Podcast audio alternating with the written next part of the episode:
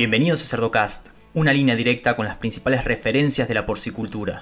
En fertilización hay mucho más dinero, más del doble del dinero que hay en energía por el biogás. Eso es sumamente importante porque nosotros siempre, te digo, siempre se reconoce el biogás como, y la energía eléctrica suena muy bonita, muy, muy interesante, pero es la que menos retorna finalmente, la que genera menos dinero. El problema es que lo genera tangible. Como es tangible, se ve. ¿No? El fertilizante es intangible, efectivamente eh, muchas veces no te lo pagan, pero es, cantidad. Nosotros calculamos algo de 6.25 dólares por metro cúbico en fertilizante, tomando en cuenta nitrógeno, fósforo y potasio. En biogás eso es bastante menos, y en electricidad mucho menos. Seguimos en las redes sociales y Spotify para tener acceso a información de calidad, continua y de acceso gratuito.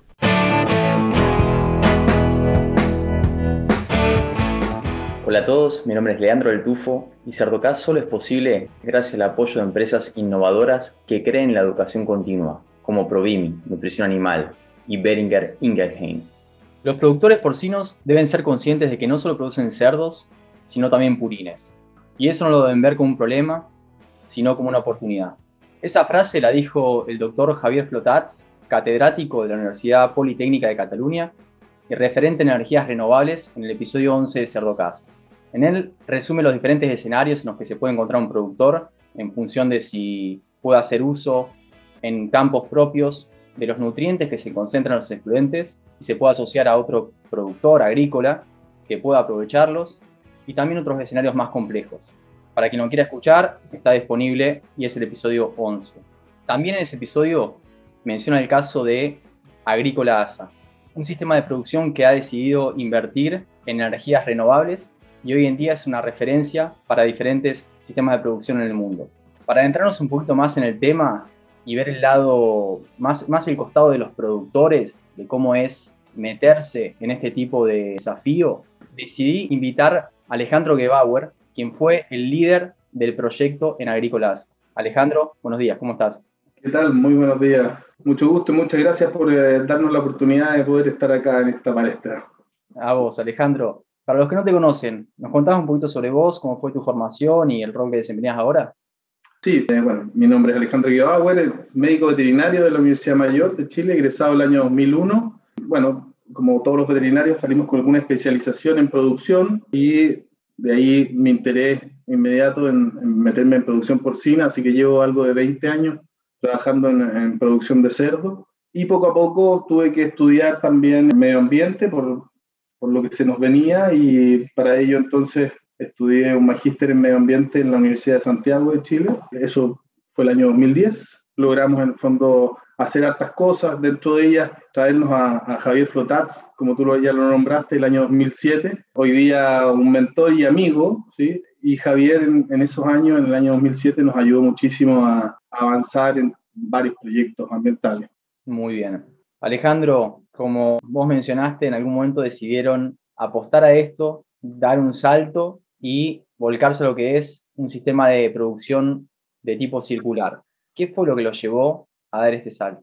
Sí, mira, inicialmente yo entro a Agrícola ASA, que te digo, el año 2004 aproximadamente. Los primeros cuatro años me dediqué eh, al área de producción, estaba como gerente de producción y después nos cambiamos un poco por las exigencias ¿sí? a la gerencia de gestión y proyectos. Eh, y gestión porque había que empezar a gestionar todas estas cosas que para nosotros eran medias desconocidas. Como médicos veterinarios no, no, nos enseñan mucho de medio ambiente, o en esos años por lo menos no nos enseñaban mucho. Tal vez ahora puede, puede que la malla sea bastante distinta pero claramente se nos venía un problema encima por la exigencia finalmente, el miedo, ¿ah? lo que yo creo que les pasa a muchos productores que están bastante faltos de información, no saben muy bien qué hacer y también con una presión muy grande de parte de las autoridades y para qué decir del, del área social, toda la gente o los vecinos que están poco a poco empoderándose para poder eh, exigir, ¿no? exigir que produzcamos menos olores, que reutilicemos mejor nuestros purines y no tengamos externalidades.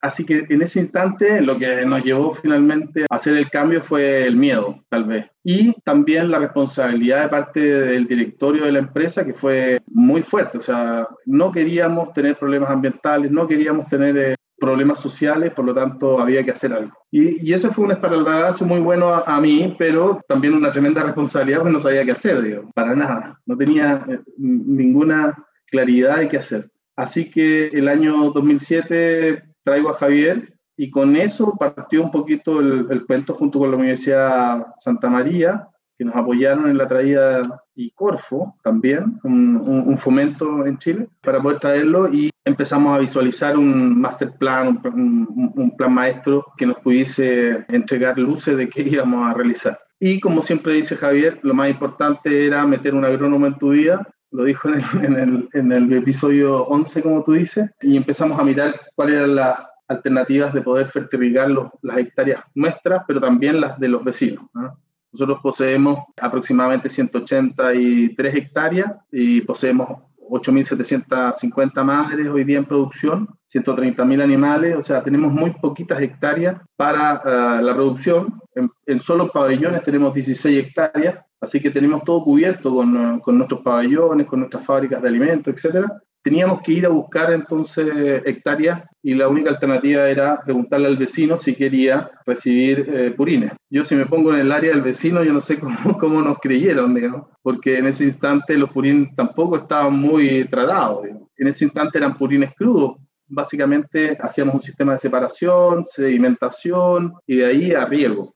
Así que, bueno, empezamos a imaginar cómo poder hacerlo y empezamos a diluirlos, ¿sí? mezclando aguas de riego para que ellos en el fondo obtuviesen algo parecido a lo que hoy día están obteniendo. Hoy día digo porque después de eso hicimos digestores anaerobios donde en el fondo preparamos el purín y lo convertimos en un digestado, que es un producto ya no simplemente un purín crudo un poco diluido, sino que más bien un producto fertilizante que ellos lo utilizan como tal. Entonces, poco a poco fue armándose esto, no, no, no fue de un día a otro, para nada. Partió, gracias a Dios, con que nos creyeron nuestros vecinos, nos apoyaron en este sentido. También el Servicio Agrícola y Ganadero hizo mucho porque nos dio un poquito de, respaldo, ¿ah? nos, nos apoyó en esta circularidad de economía y nos entendió que en el fondo sí se podía hacer. Tal vez en esos años era más fácil, hoy día no sé cuán, cuán fácil puede ser. De hecho, nosotros pretendemos presentar otros proyectos, ojalá que, que, nos copien la misma idea, pero como te digo, inicialmente fue eso. Nuestros vecinos nos ayudaron al final.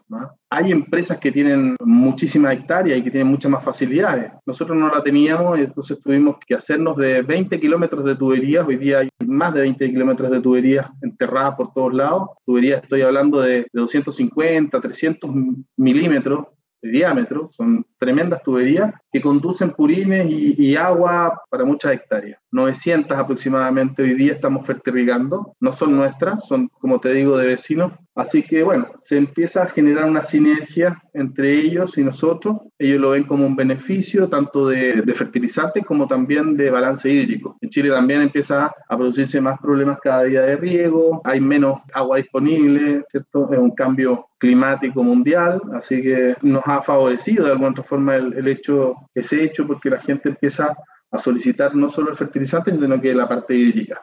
Muy bien, Alejandro. Y hoy, ¿en dónde están parados en relación a lo que es esta economía circular? Eh, dijiste que en un comienzo lo usaban como un aporte de, nutrientes y también de agua a los campos. Tengo entendido que ya tienen las lagunas cubiertas también y que también aprovechan lo que es el biogás producido, ¿no? Perfecto, claro, efectivamente nosotros partimos por las hectáreas a riego, ¿cierto? La fertilización con un purín no tan degradado y después entonces teníamos que volver hacia atrás, ver cómo podíamos mejorar ese digestato o generar un producto, ¿no? Entonces había que evidentemente tecnificar lo que teníamos en, en lagunas anaerobias abiertas. Javier me mostraba la otra vez unas fotos de una laguna gigante que tenemos nosotros en, en Mayarauco, en Melipilla, aproximadamente 6.000, 6.600 metros cuadrados de laguna que, que emitían todos esos gases efecto invernadero a la atmósfera y entonces nosotros tomamos la decisión de encapsularlo. Técnicamente puede que no sea una tecnología de punta ni mucho menos. Sí consideramos que era lo más factible y lo más rápido para solucionar un problema odorante en ese instante. ¿Le metimos qué? Le metimos tecnología para poder agitar, porque esto es una olla, un digestor no es más que una olla finalmente, pero que tiene que entregar las condiciones necesarias para que las bacterias que están dentro de ella puedan tener alimentación y puedan generar el biogás que tú requieres. Y que haga la degradación de materia orgánica que tú necesitas. Así que dándole las condiciones, se fue dando de a poco pusimos sistemas de agitación en base a recirculación de biogás, que son difusores en el fondo dentro de esta tremenda laguna. Hicimos entonces recircular este biogás, eh, una vez que ya tuvimos esto encapsulado, ¿cierto? Lo hicimos recircular y eh, con esto da, permitíamos que en el fondo el purín crudo que va ingresando por un extremo, ¿cierto? lo fuesen eh, teniendo disponible las bacterias para el consumo. Ese es su sustrato finalmente. Y lo que producen las bacterias es gas. Las bacterias tienen eh, una serie de condiciones mínimas de pH, temperatura, agitación, cierto, mezcla, que tienen que mantenerse y para, para ello entonces nosotros necesitamos estar monitoreando constantemente. Esto es igual que un criadero de cerdo, eh, de hecho hay cuatro fases de la digestión anaerobia parte con una hidrólisis, después una acidogénesis, acetogénesis y metanogénesis. Y estas cuatro fases, que es muy similar a una gestación, maternidad, recría y engorda, estas cuatro fases de producción tienes que respetarlas muy bien. O sea, tienes que saber exactamente qué es lo que está ocurriendo en cada una de ellas. Lo mismo ocurre en un criadero, por ende, em, cuando pensamos que un criadero es solamente la, fase de producción de carne o dentro de los pabellones, yo creo que nos equivocamos. Tenemos que entender de que la parte y la producción o la parte ambiental es parte del mismo sistema y tenemos que entenderlo así, si no, si no estamos liquidados. Yo siempre digo algo, tú no construyes una casa sin un baño. No creo que alguien la construya sin un baño. Y cuando me preguntan si eso se amortiza o no se amortiza, si se paga o no se paga, bueno, te pregunto lo mismo. ¿Tú amortizas tu baño? O sea, ¿tú sabes en cuánto tiempo va a devolverse la inversión del baño? ¿O tú simplemente haces el baño? Yo creo que uno tiene que ser responsable, no, no puede pretender eh, cerrar los ojos a que tengo que hacer un baño como corresponde, tengo que tener una planta de tratamiento de fluentes como corresponde y que eso tenga economía circular, fantástico. Eso sería lejos lo mejor. Pero primero la responsabilidad ambiental de que tengo que hacer las cosas como corresponde tengo que tener un baño. Así que en virtud de eso nos pusimos a trabajar, como te decía, en mejorar este sistema de tratamiento. Hoy día, bueno, poseemos ya en Agrícola ASA cinco digestores anaerobios de distintas formas. ¿ah? Hay tres eh, lagunas anaerobias y dos estanques anaerobios. Son estanques de fierro de 7 metros de altura por 32 de diámetro. O sea, va a haber eh, distintos tipos de ollas finalmente, ¿no? Para este digestor. La tecnología es un poco de acuerdo a tu necesidad, pero la teoría tiene que ser muy clara, digamos. La producción es la misma. Producción de biogás, degradación de materia orgánica en base a bacterias. Eso es. Nuestras bacterias son similares a los cerditos. Alejandro, ¿y cómo podemos generar la sustentabilidad? Mira, nosotros entendimos que en el fondo, en producción siempre nos, nos, comentan que la mesa donde se posiciona un cerdo tiene cuatro patas, ¿cierto? Tal vez tú, tú ya lo has escuchado. El manejo, nutrición, genética, ambiente desde el punto de vista de instalaciones y sanidad. Pero la gestión que uno genera eh, es finalmente el piso donde está esa mesa. Muchas veces si no tenemos esa gestión, la mesa se desarma. Ya así hemos visto que muchos proyectos se han caído porque ha faltado gestión. Para mí es el piso de esta mesa de cuatro patas. ¿no? Y así lo hemos visto, que, y la gestión, eh, que lo que es, es básicamente preocuparnos de todo, de todas nuestras externalidades, no solamente de la producción de carne propiamente tal o de cerdo. Y esa gestión parte por una decisión, y es lo que, lo que tú me preguntabas inicialmente, el directorio de nuestra empresa, la gerencia, estuvo muy acorde a lo que nosotros debíamos hacer, de responsabilizarnos de nuestro tema ambiental y no como algo que debemos cumplir, sino que eh, porque alguien nos lo dice, digamos, sino que porque nosotros creemos conscientemente que debemos mejorar. Después de eso hubo una etapa para todo este proyecto o para todos estos proyectos de medición, de cuantificación de lo que nosotros generábamos. Eso fue muy importante porque es la etapa más pesada donde tú debes medir absolutamente todo, entender que cuánto era lo que nosotros lográbamos impactar ambientalmente. Ahí nos dimos cuenta que Agrícola ASA era más o menos el 16% de las deyecciones humanas de la región metropolitana de Santiago. Cuando lo cuantificamos, nos dimos cuenta de la, de la importancia que tenía. Y midiendo, te das cuenta, como te digo, del impacto, pero también dices, bueno, ¿cómo yo lo minimizo esto? Porque si yo trato de hacer una planta de tratamiento tan grande como el problema que tengo, me voy a una cosa estratosférica, digo, imposible de dominar. Entonces, ¿cómo lo minimizo? Y en la minimización creo que es muy importante hacer una minimización de origen, que es la primera medida ambiental. ¿cómo logro que el alimento que yo le estoy entregando a los cerdos quede en carne y no llegue a una sequía, a una fosa, a, a un alcantarillado? Entonces, voy a ser más, más, eficiente, obviamente productivamente, pero también voy a tener menos externalidades, menos que tratar, ¿no?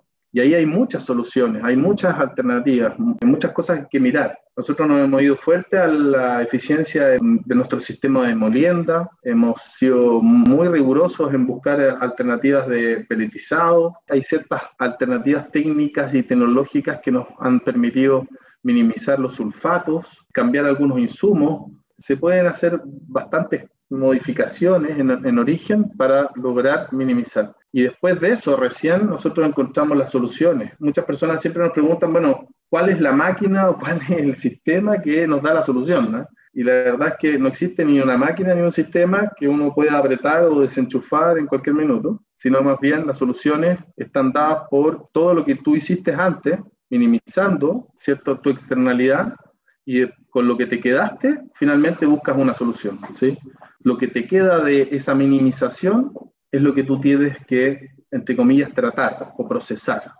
Así que hay que buscar, en el fondo, evidenciar eso y, recién, al final, poder dar una solución a lo que no pudiste solucionar en origen. Ahí está, yo creo, la clave para lograr sustentar este, este asunto. Y obviamente la sustentabilidad tiene que ser social, ambiental y económica lo más importante es que sea económicamente sustentable, porque si no las empresas si se desarman, económicamente no vas a tener eh, ninguna posibilidad de mantenerlas vivas y, y, entonces tampoco puedes hacer una planta de tratamiento que te haga gastar más de lo que logra ingresar en la empresa. Así que hay que ser muy consciente y que no puedes irte a plantas de tratamiento con costos operacionales muy altos, porque finalmente te dan vuelta el, el balance. Así que el mensaje es a minimizar, eh, a, primero a tomar la decisión, a medir, a minimizar y ahí entonces buscar la solución para lo que no pudiste, no pudiste solucionar en origen. Muy bien, Alejandro. Y hablaste entonces de la responsabilidad social que uno tiene a la hora de, de trabajar en tecnología circular, de algunas inversiones que uno tiene que hacer, obviamente. Ustedes invirtieron en lo que es sistema de riego, en lo que es las lagunas anaeróbicas. Ahora, dijiste que no necesariamente hay que ver si es amortizable, pero me interesa que nos metamos un poquito en la parte económica. Hay ciertos productos que uno genera que es importante aprovecharlos, ¿no? Uno es los nutrientes que se concentran en los, en los efluentes y otro es el biogás. Uh -huh. ¿Me podés comentar un poquito sobre ese, ese retorno potencial que pueden llegar a tener? Mira, el primer retorno, eh, siempre tenemos que entender, o el primer producto del cual tenemos que preocuparnos es del digestado. El digestado es el producto de la digestión anaerobia, ¿cierto? Una vez que uno ingresa con purines crudos, ¿cierto? Ocurre esta digestión anaerobia y después de eso vamos a tener un digestado y tenemos que preocuparnos de él, ¿por qué? Porque es el que nos genera el balance completo para la producción. Tenemos que buscar las hectáreas necesarias para el digestado que nosotros producimos. O al revés, tenemos que entonces involucionar, es decir, decir, bueno, tenemos tantas hectáreas disponibles y esas son las que nos van a, de formas, recepcionar todo este digestado. Si no lo hacemos así, probablemente vamos a generar un desbalance. Entonces, lo primero es entender entonces qué necesitamos nosotros como digestado. Muchas empresas quieren hacer economía con introducir más carga orgánica, más purines, más concentración de carga orgánica dentro de los digestores. Pero hay que entender de que el digestor tiene una capacidad máxima de remoción de materia orgánica. Entre más le metamos al digestor, más sale. Entonces tu digestado empeora para el río. ¿sí? Nosotros hemos mantenido una filosofía de extracción de sólidos antes de ingresar al digestor. Y te quería llevar a eso porque ha sido, creo que, parte del éxito. Eh, hay que entender que los digestores, más del 80% de los digestores en el mundo no funcionan. Y no es porque la digestión tenga la culpa, sino que es porque la operación tiene la culpa. No entendemos que en el fondo eh, tiene una degradación acotada, que no hace maravilla, que es un compendio bacteriano que va a hacer su trabajo, pero en la medida en que nosotros le demos las condiciones. Entonces, claro, si nosotros metemos el ollejo del maíz la hemicelulosa y celulosa dentro del digestor y pretendemos que esas bacterias se lo coman, no ser así, ¿no? no se comen todo. Hay muchas cosas que no se comen eh, o que les cuesta mucho tiempo en que se lo consuman. Entonces, primer producto, el digestado. El segundo producto sería entonces este guano, le llamamos nosotros, separación primaria o producto de la separación primaria, fracción sólida, que nosotros lo ocupamos para dos cosas en forma cruda. Se le entrega a ganado bovino que lo consumen. Las vacas hacen la digestión anaerobia en su estómago, igual que un digestor, y por lo tanto ellas sí lo pueden consumir. O se entrega como mejorador de suelo en distintas hectáreas que tengamos que recuperar. Digamos, normalmente siempre hay hectáreas que nosotros podamos o necesitamos darle mayor esponjosidad al suelo y ahí se utiliza como mejorador de suelo. Ese sería el segundo producto. Y el tercer producto, obviamente, probablemente el más renombrado y el que más, más bonito se ve, que es el biogás. ¿sí?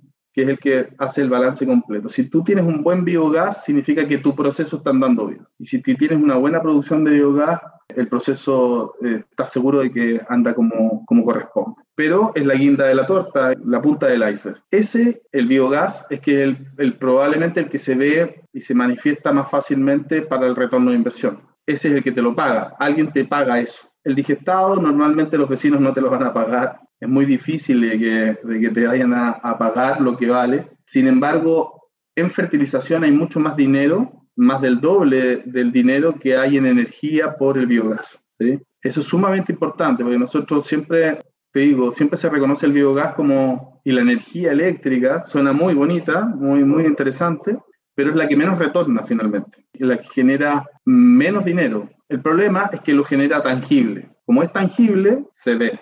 El fertilizante es intangible, efectivamente eh, muchas veces no te lo pagan, pero es, cantidad. Nosotros calculamos algo de 6.25 dólares por metro cúbico en fertilizante, tomando en cuenta nitrógeno, fósforo y potasio. En biogás eso es bastante menos, y en electricidad mucho menos. El biogás se puede utilizar como calefacción. Nosotros lo utilizamos en, eh, en varias calderas, no solo una. Tenemos una caldera de 4.000 kWh por hora y tenemos otra de 2.000 kWh por hora para las fábricas de alimentos. El peletizado nuestro es casi 100% con biogás, así que ahí hay un buen ahorro y es directo porque las calderas normalmente tienen un 90% de eficiencia. El resto, que no lo podemos meter en calefacción, lo utilizamos en generadores eléctricos. Hoy día tenemos instalado un mega de energía eléctrica nos autosustentamos completamente en uno de los planteles, el plantel más grande nuestro, que es más del 60% de la agrícola, por lo tanto, entre el 60 y 70% de nuestra empresa se autosustenta, de electricidad y de gas. Pero como te digo, esos son los que se ven muy claramente. El digestado finalmente es mucho más dinero, sin duda. Le hace falta marketing al digestato. Acá realmente lo ven como, como, un recurso muy importante. Por lo general los productores tienen los galpones en medio de un campo que suele ser de maíz. ¿no? Estamos en el cordón maicero, ahí se producen los cerdos cerca de, de, la materia prima. Pero lo ven como un recurso al punto de que si vos no tenés dónde ubicarlo, te lo pagan, o sea, tenés posibilidad de, de venderlo. Me parece que es un, tema de marketing, ¿no? Y es interesante lo que decís de los números, que a pesar de que no te lo pagan, tiene un valor mucho más importante que lo que es el biogás. Sin duda, sí. yo diría que eh, el biogás debe ser un tercio aproximadamente de lo que es el, eh, el digestado. Pero en Estados Unidos hacen algo bien, eh, bien, no sé, curioso a mi gusto, digamos. se guardan, ¿cierto? Y tú lo conoces, me imagino, mucho mejor que yo. Se guardan los purines debajo de los pabellones por mucho tiempo y se extraen en algún minuto para la fertilización de los campos. Yo no sé cuánto concreto es lo que se gasta debajo de los pabellones y si eso se pusiera en una planta de tratamiento, en una planta anaeróbica, yo creo que sería bastante más eh, económico, digamos. Creo que hay una funcionalidad, una practicidad muy alta, pero porque no se quieren meter en el tema, pero tal vez eh, en Estados Unidos es perfectamente factible que se pudiesen hacer plantas de tratamiento y tener un digestado de mejor calidad y que ese gas que se produce eh, no pase por los cerdos, porque hoy día los cerdos están durmiendo, aunque suene medio duro decirlo, están durmiendo con la cenica debajo de la cama, ¿no? Sí, sí, el doctor Javier nos comentaba eso, que se pierde el recurso de, bueno, gran parte del recurso de, del nitrógeno mismo y también obviamente el biogás que se produce y se extrae por medio de esos hiladores de, de fosa que tienen, pero se pierde mucho de ese recurso que está ahí abajo. No, hay mucho amoníaco, me, imagino altas concentraciones de amoníaco y metano que finalmente se deja de, producir en una planta que podría tener externalidades positivas. Bueno, eh, son decisiones, yo creo que ahí falta echar números, pero estoy seguro que el tener una planta de tratamiento es la solución. No, no creo que haya otra. Muy bien, Alejandro. Ahora, para los productores o los asesores que digan, bueno, está bien, me convenció, entre Javier y Alejandro me convencieron. ¿Cuál es el consejo que vos tenés para ellos? ¿Qué, es lo que tienen que saber o que a vos te hubiese gustado saber cuando te metiste en esto, ¿no? en, en lo que es la economía circular? Bueno, primero saber que un plantel de cerdo, tenemos muy claro que un plantel de cerdo no es solo la producción de cerdo, sino que también la producción de purines. Nosotros generamos muchísimo más purines que cerdos, de hecho, al día. Así que el tema es entender que entonces tenemos que aprender. ¿ah? Lo primero, yo diría que esto de dejárselo a una empresa que se venga a hacer cargo de algo que nosotros no queremos hacernos cargo, yo creo que hay que hacerse cargo. Hay que tomar el toro por las riendas y subirse arriba de esto y tener una división dentro de la empresa que haga que esta gestión sea lo mejor que se pueda hacer. No dejarlo libre, sino que más bien tomarlo como empresa y hacerse responsable de ello. No te digo que no tienes que apoyarte con empresas proveedoras, todo lo contrario, hay que hacerlo, pero tiene que haber una división dentro de la organización que se haga cargo de, ¿sí? de que todas las externalidades, hasta los mismos cerdos muertos o, la mortalidad que tú tengas en las granjas, la puedes hacer dinero. Y de eso se trata. Nosotros hemos instalado muy fuertemente la posibilidad de, que todas nuestras externalidades se paguen finalmente, la circularidad. Entonces hoy día estamos con la posibilidad de ser eh, cero residuos como empresa, buscando tener, hicimos puntos de reciclaje, puntos limpios alrededor de las granjas, donde tanto los cartones y todo lo que se genere como producto reciclable pudiese llegar a, pagarse de alguna otra forma, a, a tener retribución de ello. Entonces, sí, yo te diría que lo que me hubiese encantado saber de, inicio era que tenía que estudiar, que teníamos que meternos en el tema, que no había que entregar esa responsabilidad a alguien más, sino que más bien teníamos que tomarla nosotros. Y lo otro es que sí, que tenemos que ser muy amigos de los vecinos. Yo, creo que lo recalcó muchas veces Javier, porque somos vecinos, digamos, somos parte del vecindario, eh, tenemos que entender de que estamos incrustados ahí, que tenemos que enraizarnos desde el punto de vista social, ambiental, de todo punto de vista, y económico también, porque todo nuestro vecindario depende de nosotros y nosotros del vecindario.